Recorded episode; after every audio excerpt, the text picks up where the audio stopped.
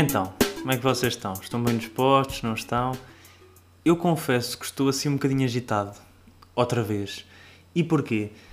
Uh, eu sou uma criança, que é mesmo assim, não tem outro nome. Então, eu sempre que quero ir à casa de banho, eu vou correr. E eu montei aqui o PC, o microfone, meti aqui um copo de água e depois deu-me vontade de ir fazer xixi. Então, eu levantei-me e fui a correr. Porquê? Não sei, não faz sentido nenhum, mas é o que é, é a vida.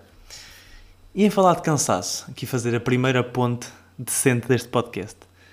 Eu tenho andado muito, eu tenho andado a pensar sobre estar cansado. E estar cansado de quê? De um trabalho, de uma pessoa, de um objeto, qualquer coisa, o cansaço no geral.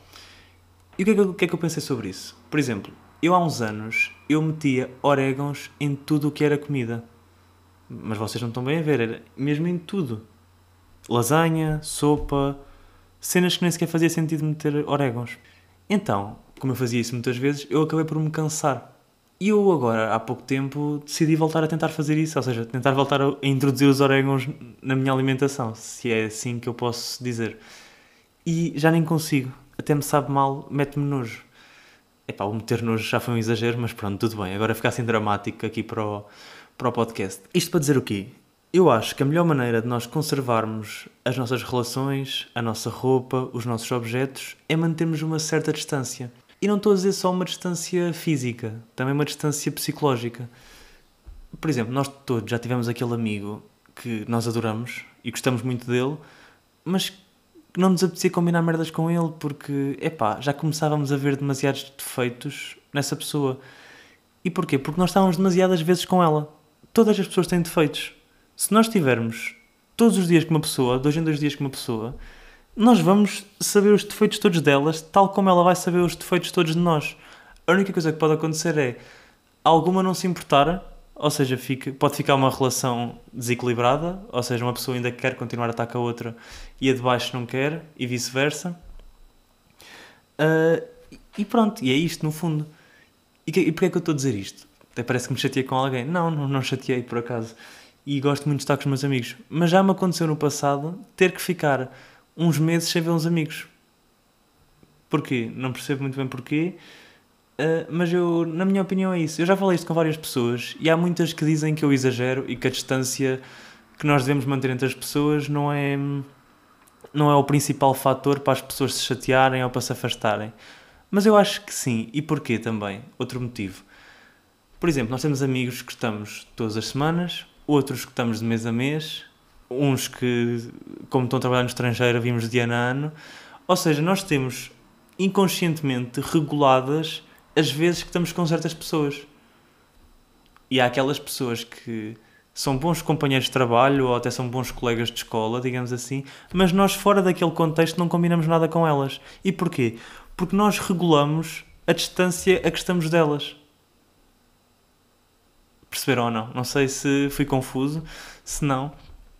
Mas pronto, no fundo era só esta ideia que eu tinha para vos passar. Eu tinha pensado, e sempre que eu ouço recomendações noutros podcasts, vejo sempre cenas que são mainstream ou que normalmente as pessoas conhecem, se não conhecerem facilmente chegam lá. E eu queria começar a fazer aqui no podcast recomendar merdas que sejam assim um bocadinho mais desconhecidas. E não estou a dizer que sejam desconhecidas de ninguém saber qual é que elas são, mas que não são tão óbvias, vá. E eu fui ver um stand-up comedy ontem à noite. Hoje é sexta-feira que eu estou a gravar isto, dia. Dia quê? Dia hoje. Uh, Deixa-me aqui. Hoje é dia 25 e eu, dia 24, fui à Alta de Coimbra, ao Grêmio Operário, ver um podcast, ver um podcast, ver um, uma noite de stand-up comedy, onde foram quatro humoristas. A noite acho que foi dinamizada pelo Afonso Paiva, pelo Ricardo Maria, mas foram lá outros dois humoristas, que foi o Vitor Sá e o Ricardo Couto. E eu adorei a noite e no fundo isto porque vão seguir estes humoristas porque eles foram mesmo muito bons e eu gostei mesmo muito deles, mas comecem também a dar oportunidades a outras merdas sem ser as que estão óbvias, ou seja, se vocês virem que há um teatro organizado por uma merda, sei lá, de um curso de formação de teatro e que seja a encenação final ou um stand-up comedy de pessoas pequenas, vão ver, porque muitas das vezes vocês vão se divertir bem muito bem, aliás, vão gostar, vão ficar entretidos e vão pagar muito pouco em comparação com aquilo que iriam pagar se fossem ver ao vivo uma merda de alguém muito grande. E não estou a dizer, claro que essas pessoas muito grandes também devem ir ver, e se elas são grandes é por alguma razão. Deixa-me só beber aqui um copo de água. Se elas são grandes é por alguma razão. Mas deem a oportunidade a estas mais pequenas e que às vezes, aliás, estes que eu falei, estes quatro nomes já não são conhecidos nacionalmente, mas para quem gosta do humor sabe quem é que eles são todos. Mas mesmo assim, sigam o trabalho deles, acompanhem, estejam atentos a noites, a noites de stand-up, que eles andam aí. Eu acho que o Ricardo Couto e o Vitor Sá são do, do Porto, o Ricardo Maria e o Afonso são de Coimbra, por isso, se forem destas duas regiões, estejam atentos e vão ver e vejam outras merdas.